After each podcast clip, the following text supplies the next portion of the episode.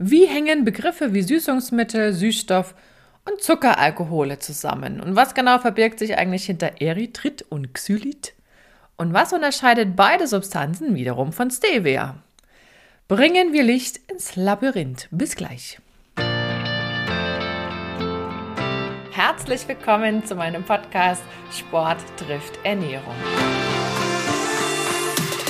Hier bekommst du wertvolle Infos und Praxistipps, die dir dabei helfen, deine Ernährungsstrategie in Form zu bringen. Und zwar so, dass sie zu dir, zu deinem Alltag und natürlich auch zu deinem sportlichen Ziel passt. Und jetzt wünsche ich dir viel Spaß mit dieser Episode. Herzlich willkommen zurück. Schön, dass du wieder reinhörst. Ich bin Julia Zichner und ich zeige Sportlern, wie sie mit der richtigen Ernährung das Beste aus sich rausholen können und wie sie es schaffen, in Form zu bleiben. Die Fastenzeit ist ja am Mittwoch losgegangen, mal wieder, und das motiviert doch einige, angeblich sind es dieses Jahr noch mehr als üblich, auf unter anderem Süßkram zu verzichten oder manche streichen ja auch generell nur den Zucker oder den zugesetzten Zucker. Jedenfalls muss dann oder wird dann bei einigen der Fokus weg vom Zucker in diesen Fällen hin zu irgendwelchen anderen Zuckervarianten gelenkt. Und da sucht man sich ja auch gerne die, die natürlicherweise süß schmecken, aber vielleicht noch aussehen wie Zucker, also in diesen weißen Kristallen daherkommen, aber dann doch chemisch gesehen irgendwie doch was anderes sind. Und da haben wir auch schon einen dieser berühmten Merksätze, Leitsätze, nenn es wie du magst. Wenn etwas, also eine Substanz, eine andere Wirkung auf den Körper hat, dann steckt auch chemisch gesehen eine andere Struktur, also eine andere Strukturformel dahinter. Man könnte auch sagen, das ist daneben was anderes. Und so ist es tatsächlich. Vielleicht hast du ja schon mal so Rezepte ausprobiert, wo dann Birkenzucker verwendet werden sollte oder da stand dann sowas wie Zuckerlight, was ja eigentlich eine Produktbezeichnung ist. Oder stand gleich Erythrit vorne drauf oder eben gleich Xylit. Sortieren wir mal die Fakten. Also beides, sowohl Erythrit als auch Xylit, gehören zu den Zuckeralkoholen. Und es gibt nämlich noch eine andere Bezeichnung, die genau das gleiche meint. Und wenn du eben bisher dachtest, Mensch, das sind doch Zuckeraustauschstoffe, dann hast du völlig recht. Denn genau diese beiden Begriffe, Zuckeralkohole und Zuckeraustauschstoffe, die werden synonym verwendet. Also da ist im Prinzip das Gleiche darunter zu verstehen. Macht es leider nicht einfacher, aber wenn es mit Zucker anfängt, dann ist es praktisch in dem Fall das gleiche Zuckeralkohole, Zuckeraustauschstoffe. Das darfst du synonym verwenden. Was macht diese Zuckeralkohole jetzt eigentlich so interessant? Zum einen gibt es gesundheitlich schon den Vorteil, dass die eben einen geringen Einfluss auf den Blutzuckerspiegel haben im Vergleich zu Zucker. Ne? Da ist es ja anders. Zumindest wenn wir von Traubenzucker ausgehen oder von unserem Haushaltszucker ausgehen. Und im Vergleich zu Zucker, wenn ich Zucker sage, meine ich immer diesen klassischen Haushaltszucker, werden die auch unabhängig vom Insulin verstoffwechselt. Das freut natürlich jeden Diabetiker und jeden, der sich vielleicht sowieso vorgenommen hat, so wenig wie möglich Insulin ins Blut zu schicken. Und der ist dann die Rede von diesen klassischen Low-Carb-Ernährungsstrategien. Na, dieses wenig Kohlenhydrate, wenig oder kein Zucker, das fällt ja genau darunter. Das hat ja immer diese Intention im Hinterkopf. Ja, bitte keine großen Insulinspitzen im Blut, damit ja dann die berühmte Fettverbrennung eben auch so richtig in Fahrt kommt. Das ist diese Idee dahinter. Aber wir sind ja bei den Zuckeraustauschstoffen oder eben Zuckeralkoholen. Im Übrigen rührt genau dieser oder diese Bezeichnung Zuckeraustauschstoff, weil man diese Substanzen in diesen berühmten, heute veralteten Diabetiker-Lebensmitteln genutzt hat, um eben diese Substanzen als Ersatzzutat für Zucker zu nutzen. Sorbit hast du vielleicht schon mal irgendwo gelesen. Gibt es auch heute noch, das wird dann ganz gerne in so Bonbons oder Kaugummis genutzt, wenn dieses kleine Zähnchen mit diesem Schirmchen dabei ist und zahnfreundlich draufsteht, kariesfreundlich, ne? Das ist dann meistens mit Zuckeralkoholen unter anderem gesegnet, das Produkt. Ja, wo wir gerade bei Gesundheit waren, die sind generell so klassischerweise gesundheitlich unbedenklich, gibt auch keine vorgeschriebene Höchstmengenbegrenzung, also im Prinzip darfst du so viel essen, wie du verträgst. Das ist so eine ganz banale Angabe, aber es gibt, da kommen wir gleich noch dazu, so ein paar Spitzfindigkeiten mit der Aufnahme aus dem Darm und da haben wir eine natürliche Grenze, wenn man jetzt frei von Durchfall bleiben will. Du kennst vielleicht auch diesen, diesen Nebensatz, der dann immer draufsteht, wenn genau solche Zutaten in Lebensmitteln sind, so ne, kann bei übermäßigem Verzehr abführend wirken.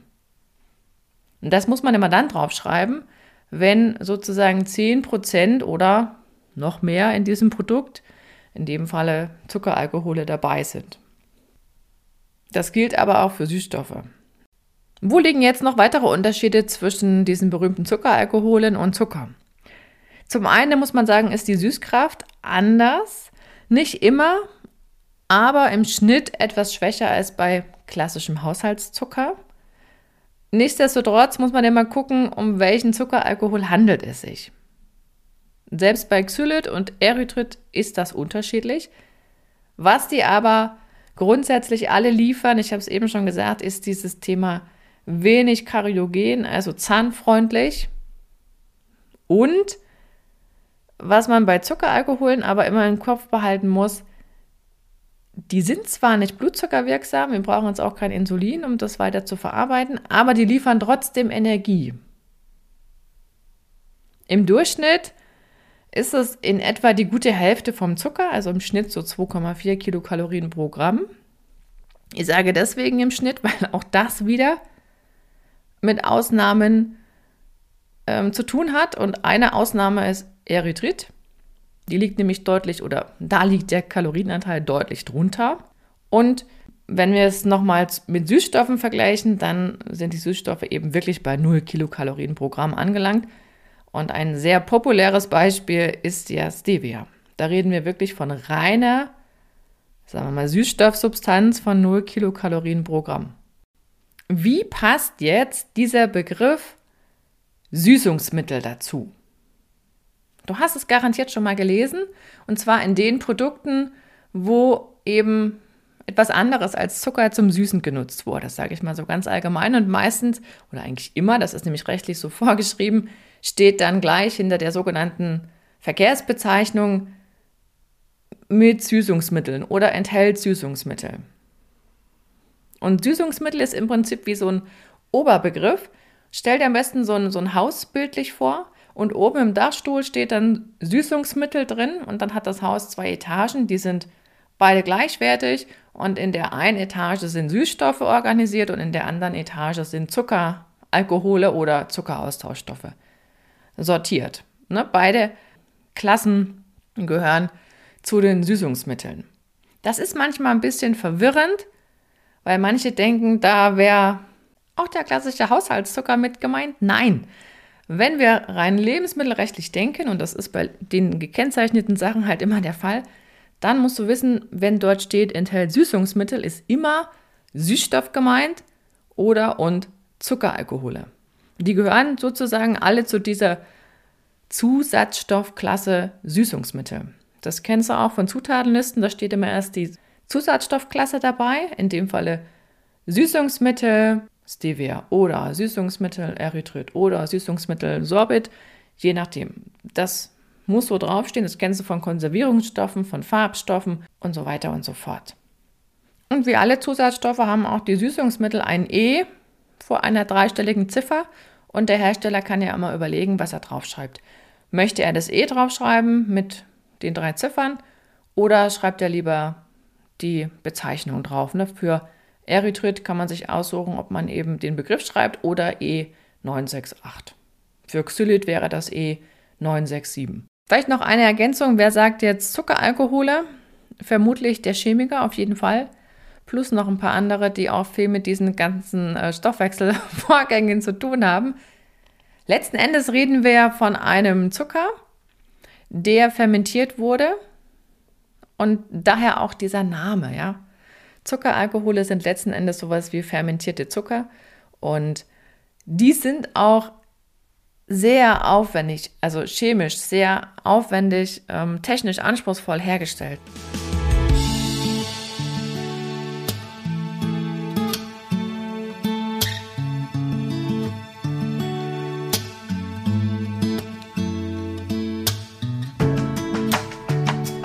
Steigen wir mal ein bisschen tiefer ein. Was ist ein Erythrit?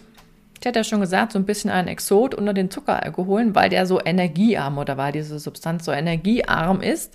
Und wir reden von ja, nur 10% anteilig vom Durchschnitt, den die Zuckeralkohole so mitbringen. Also 20 Kilokalorien auf 100 Gramm, das ist quasi nichts. Deswegen findest du in den Nährwertangaben äh, von Erythrit auch meistens eine Null. Ne, das kann man ja abrunden. Das ist halt, das ist ja mathematisch möglich, auch rechtlich möglich.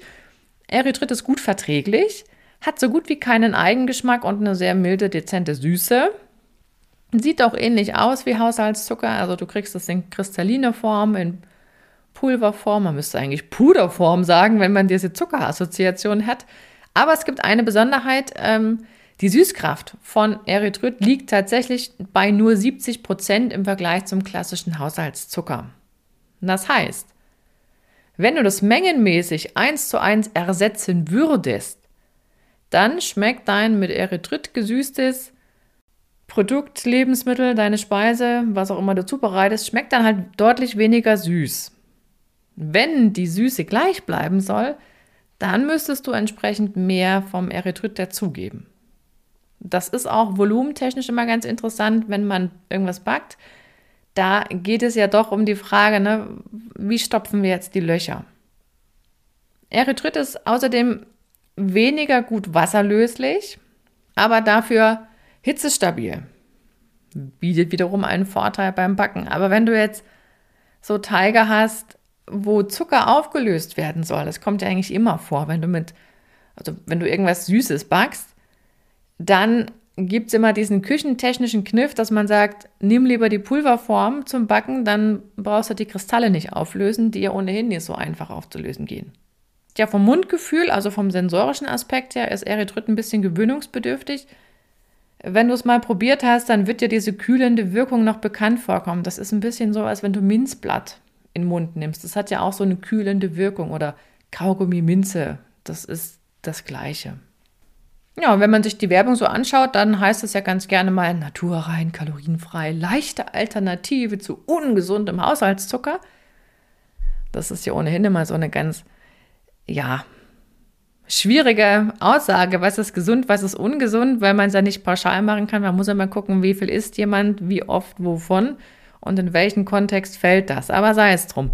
Wo kommt Erythrit her und wo kommt es denn vor? Kommt es überhaupt in der Natur vor? Und da muss man sagen, Erythrit kommt zumindest in geringen Mengen, das ist nicht viel, aber immerhin in einigen Obstsorten vor. Ich rede von so bekannten Sachen wie Birnen, Weintrauben, Pflaumen, Melonen wäre noch ein Beispiel und auch in fermentierten Lebensmitteln, sowas wie Sojasauce oder Bier zum Beispiel, manchmal auch in Käse. Aber das war es dann auch schon. Das, was du im Supermarkt findest, so als angebotene Tafelsüße in Dosen oder in Tütchen, das stammt nicht aus irgendwelchen Lebensmitteln, sondern das wird ja aus stärkehaltigen Pflanzen hergestellt und dann nimmt man in der Regel Mais oder Maisstroh. Und aus dem Mais braucht man die Stärke. Und um da ranzukommen und vor allen Dingen um an die Einzelbausteine von der Stärke zu kommen, nämlich an diese kleinen Glukoseeinheiten, da braucht man noch ein paar Werkzeuge, ein paar Enzyme und die geben dann Gas und die machen aus der Stärke viele kleine, kürzere Zuckerketten. Und dann kommen noch ein paar Mikroorganismen dazu. Und da werden tatsächlich häufig gentechnisch veränderte Mikroorganismen eingesetzt. Und weil die aber nur für technologische Zwecke benutzt werden, steht ja trotzdem auf der Packung dann drauf, meistens jedenfalls oder sehr oft, Ursprungsmaterial Mais aus der EU ohne Gentechnik, weil der Mais an sich nicht Gentechnik verändert war, aber diese witzigen Bakterien, die man halt braucht, um aus der Stärke aus dem Mais dann kleine Zuckerketten zu machen, da kann auch Gentechnik dabei sein. Das nur so am Rand, aber das haben wir bei anderen Produkten auch. Das, was technologisch zum Einsatz kommt und dann nicht mehr im Produkt selber vorhanden ist, das muss nicht extra gekennzeichnet werden. Aber es ging ja um die Frage, wie viel Natur ist jetzt in diesem Zuckerersatz. Und da muss man fairerweise sagen, naja, es ging mal los in der Natur, aber am Ende ist sie halt doch nicht ganz mit in die Dose gekommen. Was könnten jetzt noch Argumente für Erythrit sein? Ja, der Vorteil ist, dass unsere Mundbakterien Zuckeralkohole generell nicht zerlegen und deshalb sind die auch nicht kariesfördernd. Das trifft auf alles zu, später auch auf Xylit und demzufolge entstehen auch keine kariesfördernden Säuren. Das ist ja immer genau das Plus, was wir wollen. Und das Schicke an Erythrit ist im Vergleich zu anderen Zuckeralkoholen eben, dass es doch schon zu sehr großen Teilen aus dem Dünndarm resorbiert wird. Da reden wir von bis zu 90 Prozent. Das ist echt viel im Vergleich zu anderen Quoten. Und trotzdem steigt der Blutzuckerspiegel nicht an. Ja, und ausgeschieden wird es ganz klassisch über die Nieren. Und etwa 10 Prozent gelangen in den Dickdarm. Und dort warten die Bakterien wie immer drauf. Und da sind schon auch mal ein paar Blähungen möglich, aber da muss man es schon ganz schön gut mit sich meinen. Und im Vergleich zu anderen Zuckeralkoholen ist Erythrit schon vergleichsweise verträglich. Also erst wenn man so 70 Gramm pro Tag zu sich nehmen würde oder noch mehr, das hängt ja wiederum auch vom Darm ab und von der Sensibilität, dann, sagen wir mal, werden Durchfälle wahrscheinlicher. Man muss es letzten Endes ausprobieren. Auch hier gilt immer, dass man eine gewisse Trainingsphase einschieben kann, wenn man das denn gerne wollte. Aber wenn man sich auf der anderen Seite anschaut, dass wir bei Isomalt, kennst du vielleicht auch von Bonbons oder Manit, ist auch sowas, immer wenn die Endung IT hinten ist, dann reden wir meistens von Zuckeralkoholen. Da sind schon ab 10 Gramm pro Tag Durchfälle zu erwarten. Also ist das schon mal eine ganz gute Quote, die Erythrit da mitbringt. Ja, ansonsten sei noch gesagt, dass die Produktnamen relativ unterschiedlich sind und man wirklich genau lesen muss, am besten in der Zutatenliste, was dann wirklich drin steckt. Aber Erythrit ist teuer, relativ teuer, also ungefähr zehnmal so teuer wie Rübenzucker. Sicherlich auch jetzt gerade momentan sowieso eine unterschiedliche Preisgestaltung. Das nimm mal so als Richtwert mit gewisser Variabilität.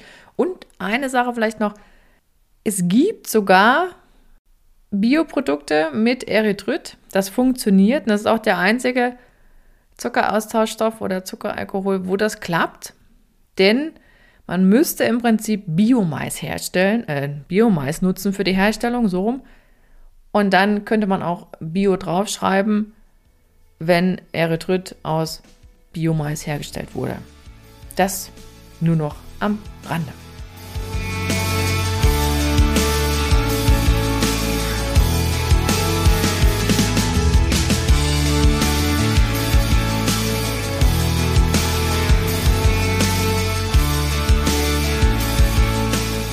Kommen wir mal zu Birkenzucker oder Xylit. Birkenzucker hört sich ja so wunderbar nach heimischer Natur an. Wir alle kennen sie, die Birkenwäldchen. Und manchmal liest man ja sowas wie Holzzucker aus Finnland für zuckerfreies Naschen.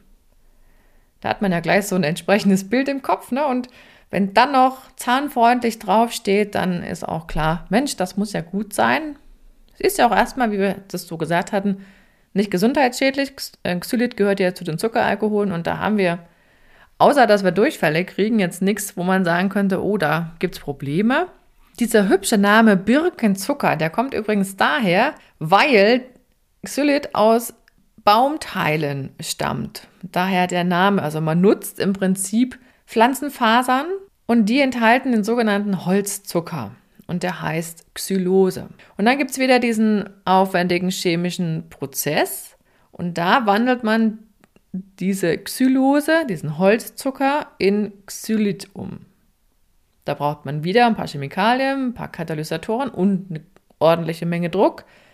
Alles anspruchsvoll und auch nicht wirklich preiswert, so eine Herstellung. Und manchmal gibt es auch noch andere biotechnologische Verfahren, wo die Herstellung mit Hefen stattfindet.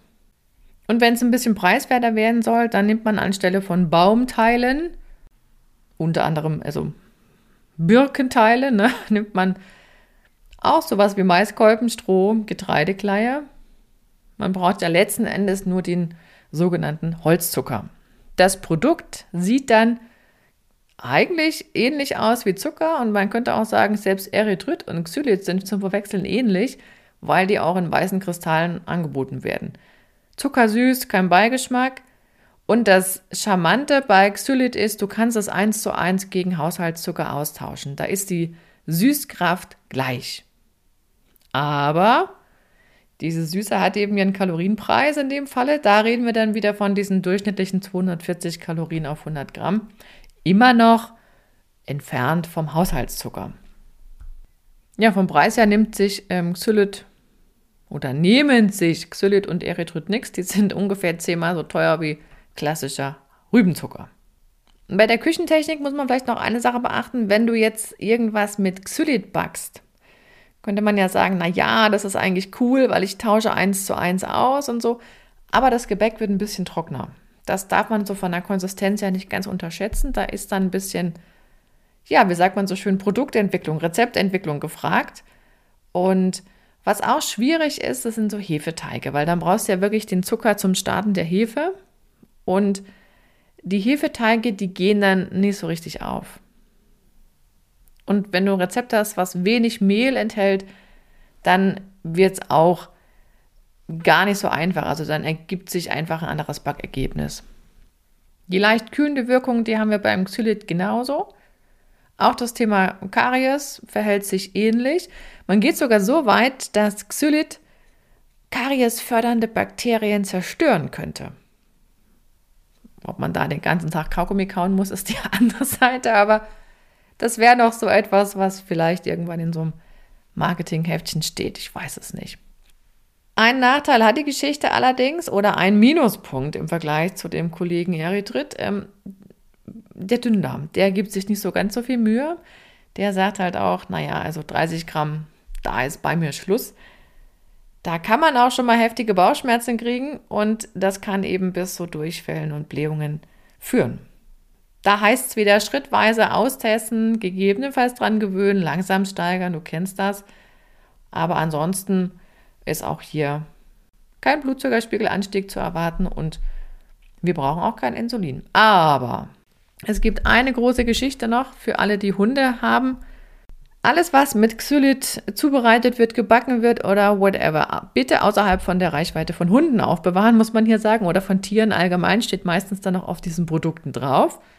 Der Grund ist schlichtweg der, dass Hunde einen anderen Stoffwechsel haben und schon kleine, wirklich kleine Mengen an Xylit, die führen zu einer vergleichsweise starken Insulinausschüttung und daraus ergibt sich diese Unterzuckersituation und die kann lebensbedrohlich sein für einen Hund.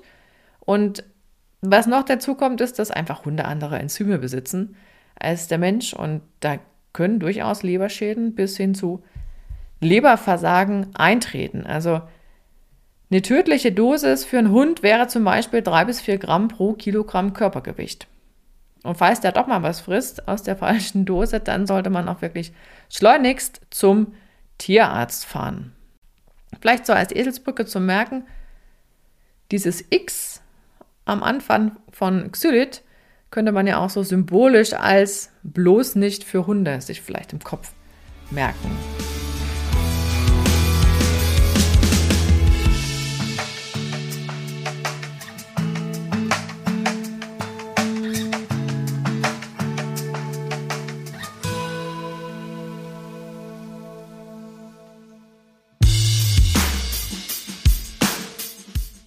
Ja, und was unterscheidet jetzt beides von Stevia? Denken wir nochmal an dieses Haus zurück. Während Erythrit und Xylit unter Zuckeralkohole oder Etage der Zuckeraustauschstoffe fallen, steht Stevia in dieser Etage von den Süßstoffen. Und nur Stevia hat wirklich null Kalorien. Bei Erythrit hatten wir ja gesagt, das ist zwar verschwindend wenig, 20 Kalorien pro 100 Gramm, also 0,8 ähm, zwei, ne, letzten Endes. Ist nicht wirklich viel, aber trotzdem wird es halt immer noch angeführt.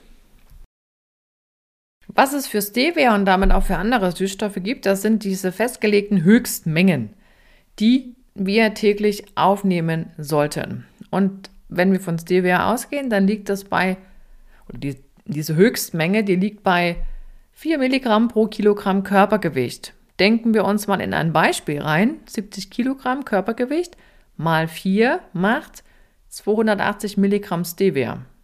Nun wird der Süßstoff ohnehin sehr kompakt angeboten, weil es eine hohe Süßkraft hat und demzufolge reicht auch wenig. Aber 280 Milligramm auf den Tag ist halt echt nicht viel.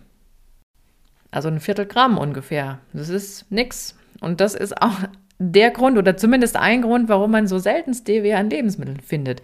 Das ist nämlich nur zulässig für so kalorienreduzierte Süßen in ganz bestimmten Lebensmittelkategorien, also auch wieder nicht alles. Und deshalb hast du auch sehr, sehr, sehr oft so eine komische Kombination mit Zucker.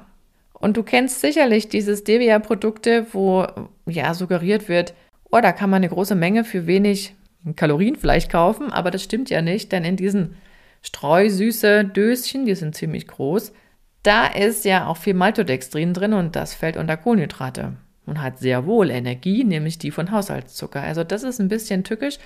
Süßstoffe gibt es nie zum Streuen.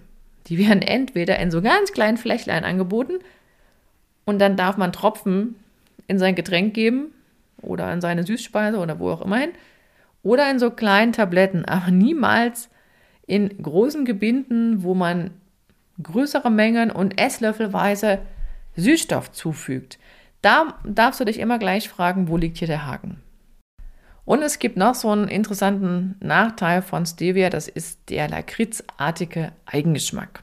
Den mögen ja nun nicht alle und demzufolge schränkt das sensorische Element auch diesen Einsatz von Stevia doch gewaltig ein. Und du wirst Stevia zum Beispiel auch sehr wahrscheinlich nie in Bioprodukten finden, weil man einfach auch sagen muss, das geht zwar irgendwo bei der Stevia-Pflanze los, aber in diesem Süßstoff, der unter Stevia angeboten wird, da sind ja auf dem Weg bis dahin 90 Prozent von der Ausgangspflanze praktisch vernichtet worden.